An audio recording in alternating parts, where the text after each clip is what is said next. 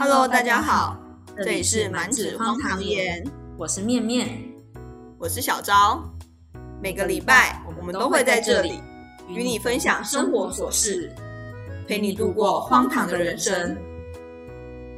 嘿，面面，你有想过你十九岁的时候在干嘛吗？我可能都在耍废跟打排球吧。啊，对，还有筹备营队啦。那小昭嘞，你十九岁的时候都在做什么啊？嗯，我那时候很认真玩社团，然后也认识了男友大人。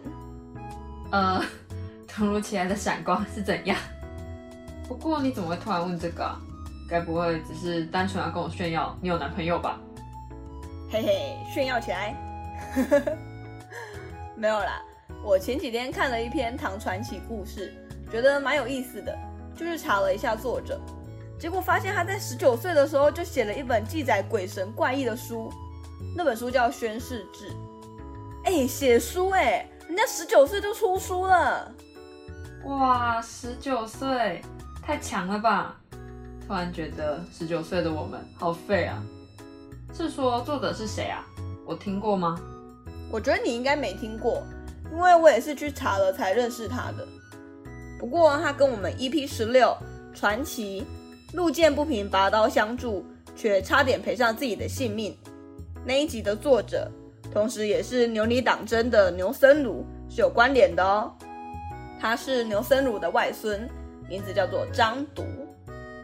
哦，我真的没听过哎。不过不愧是一家人哎，感觉有遗传到外公的荒唐，才有办法写出这么多鬼怪的故事。真的，而且除了荒唐之外，它同时也是一篇讽刺性的作品。边感受作者荒唐的同时呢，也能边体会作者隐藏在故事里的寓意。到底作者是想要暗示什么呢？我觉得听完这个故事也会有种啊学到一课了的感觉。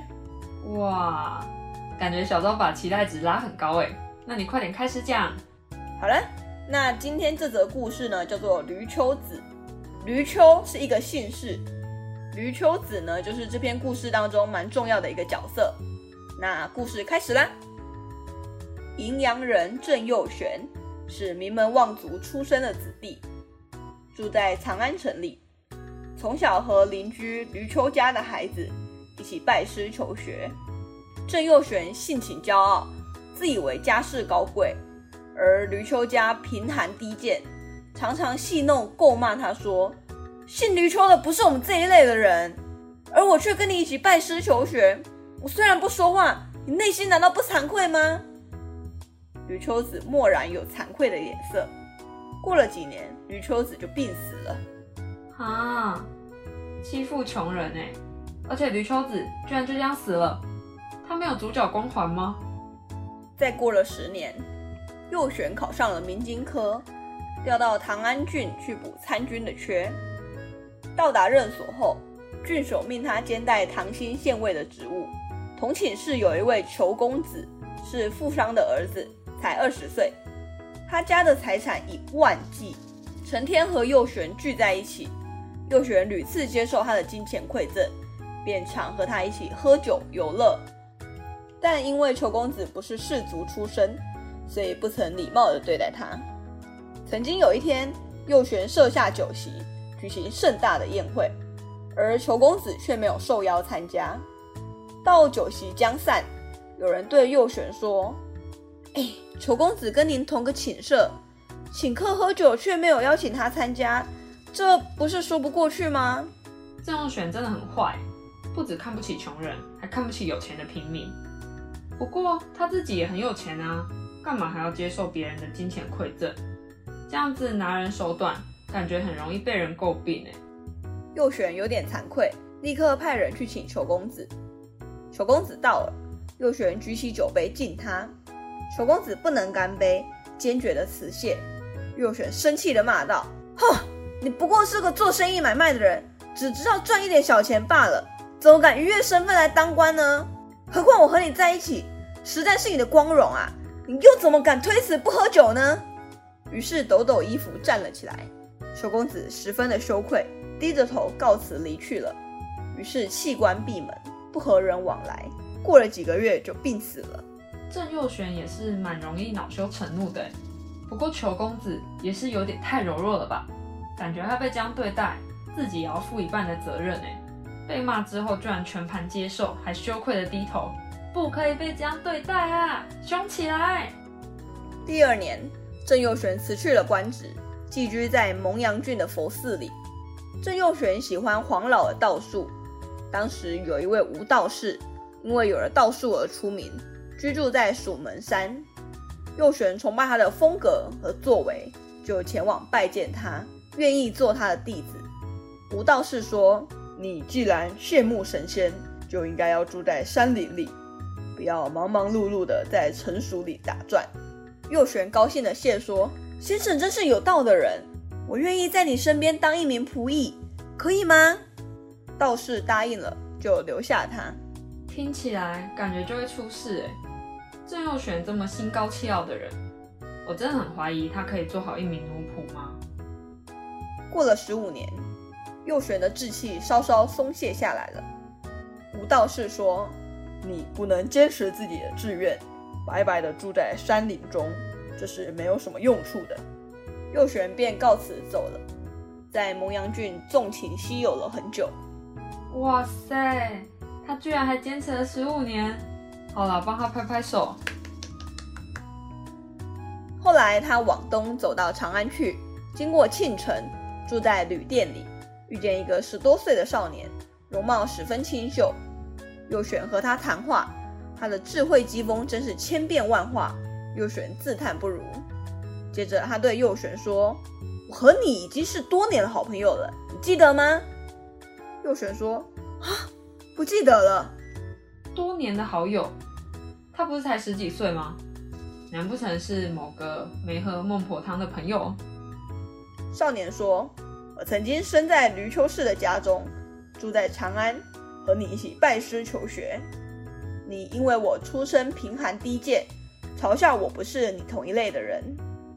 后又生在裘家，当了唐兴县尉，和你同一个寝室。你接受我很多金钱馈赠，但却一直不曾礼貌地对待过我，骂我是做生意买卖的人。你怎么这么骄傲呢？右选大吃一惊。于是拜了两拜，道歉说：“啊，这实在是我的罪过了。但你也不是圣人，怎么会知道山圣的事情呢？”少年说：“我是太清真人，上天因为你还有一点道气，所以让我投身到人间和你做朋友，准备传授给你真仙的方法。而你却因为性情骄傲，最终还是不能得到。唉，可悲呀！”说完，忽然消失不见。右旋既已经想起以前的事，觉得十分惭愧不安，竟忧心死了。太清真人也是蛮酷的啦。这个故事听起来不长，但蛮有趣的。所以郑右玄本来是有机会可以成仙的，而且上天还给了他三次机会，但他却因为对人非常高傲，所以就全部都错过了，最后还忧郁而死，真的很得不偿失哎。虽然我听完会觉得修道那边有一点奇妙了，所以对太清真人来说，十五年还不够久喽。而且他们如果真的有打算跟他做朋友，应该也要有一点提示或是提点吧。他们没事被骂完之后就羞愧而死，也是蛮莫名其妙的啦，有一点点毫无依据。而且郑佑玄最后听完马上就道歉，这个转换也太快了吧，真的是很荒唐，很不合逻辑耶。毕竟要磨练他的心智，所以十五年可能真的不够吧。哎，那个可能作者就不想写了。好像，没有啦，就是可能受限于篇幅，所以才赶快让郑佑选道歉结束故事这样。不过这的确很不合逻辑，所以我才在故事开始之前说，大家可以边感受到作者的荒唐的同时呢。也可以边体会作者隐藏在故事里的寓意嘛。而且我觉得这篇故事的荒唐真的是恰到好处诶，稍微有一点悬，但又不会太可怕。在荒唐之中，大家可以反思一下自己的日常，有没有曾经在什么情况下看不起别人，或者你对待别人的态度合理吗？会不会在无意当中就伤害了别人，甚至反过来影响到你自己呢？嗯。感觉是个蛮适合引起反思的故事。我觉得时刻去检视自己的行为，去反思自己，确认自己有没有双标，是一件很重要的事情。这样才不会一直要求别人，但其实自己做不到。像我就觉得我需要自首一下。我之前会在外面的店家吃东西之后，吃完就直接离开，觉得这是很理所应当的事情。但我后来跟我男友在一起之后，才发现，哎，他是一个很有礼貌的人哎。虽然这样自夸自己男友还有点怪，但就是如果我跟他一起出去吃饭之后，离开前有跟店家对到眼啊，或者是店家刚好不太忙，我男友就会跟他们说谢谢。我以前就可能觉得说啊，店家赚钱，所以做这些事情都是理所应当的。但其实仔细想想，人家也赚没多少钱，而且都是辛苦钱啊，跟人家说个谢谢好像也不为过。何况说谢谢也不会耗费我们多少力气嘛，也算是展现自己良好家教的一面。啧啧，不要偷放闪。不过我觉得这样的正向影响还蛮好的，我也都会跟店员们说个谢谢啊，或是点个头什么的，因为搞不好我们毫不费力的一句话，就可以温暖别人的一整天。嗯，没错没错。虽然即便我们大摇大摆的走出店门，好像也没什么错。可能也不会像故事当中的郑佑璇，在数年之后得到报应那种感觉。但如果换个角度去想，假如完全不会影响到我们自己，难道我们就可以为所欲为，不用考虑别人的感受吗？我觉得前提是不把自己的快乐建筑在别人的痛苦上啦。那其实还是可以做自己想做的事情。嗯，之前应该有跟大家分享过，小昭的正职工作是比较偏服务业的类型。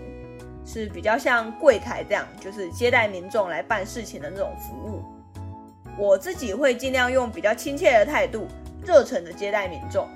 但我同事就不是这样哎，他就是一脸民众欠他几百万的样子，民众来办事情他就超不爽的。我就觉得很难理解啊！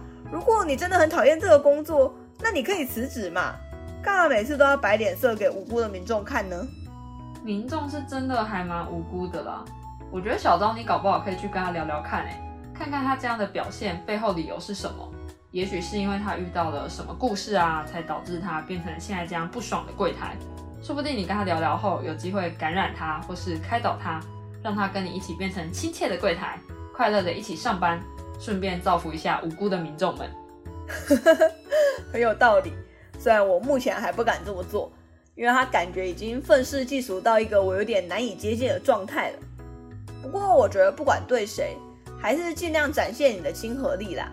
反正对别人亲切一点，别人也可能会被我们感染，然后也转而对我们客气嘛。不然像我们这种服务业的，太嚣张、太过分那种，真的容易被客诉哎。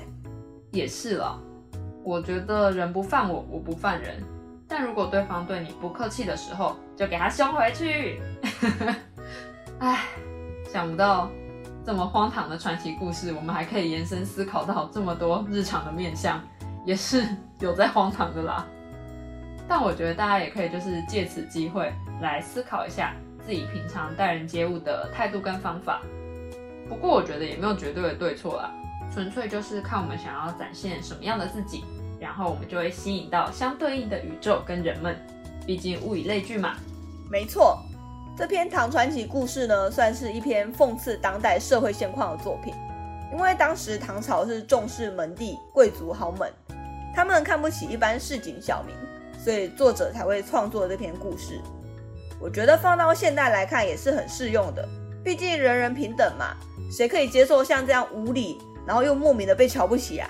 对啊，而且我们也不要自己看不起自己，毕竟每个人都是社会中重要的一个螺丝钉。每个人都很独一无二，少了任何一个人都不行。要相信自己是最棒的。来，小周一起喊：我们是最棒的！我们每次的结尾都好励志哦。那小小广告一下，如果大家对像这样讽刺性的故事有兴趣的话，别忘了追踪我们的 IG。我们这个礼拜呢，也会在 IG 上跟大家分享一篇类似的讽刺性故事哦。嗯，没错。那如果大家喜欢我们的故事分享，别忘了按下订阅或追踪，也欢迎来我们的 IG 满纸荒唐言，敲完你想听的故事和主题，或者跟我们聊聊你的人生故事，也都可以哦。那我们就下集故事再见啦，拜。拜拜。拜拜。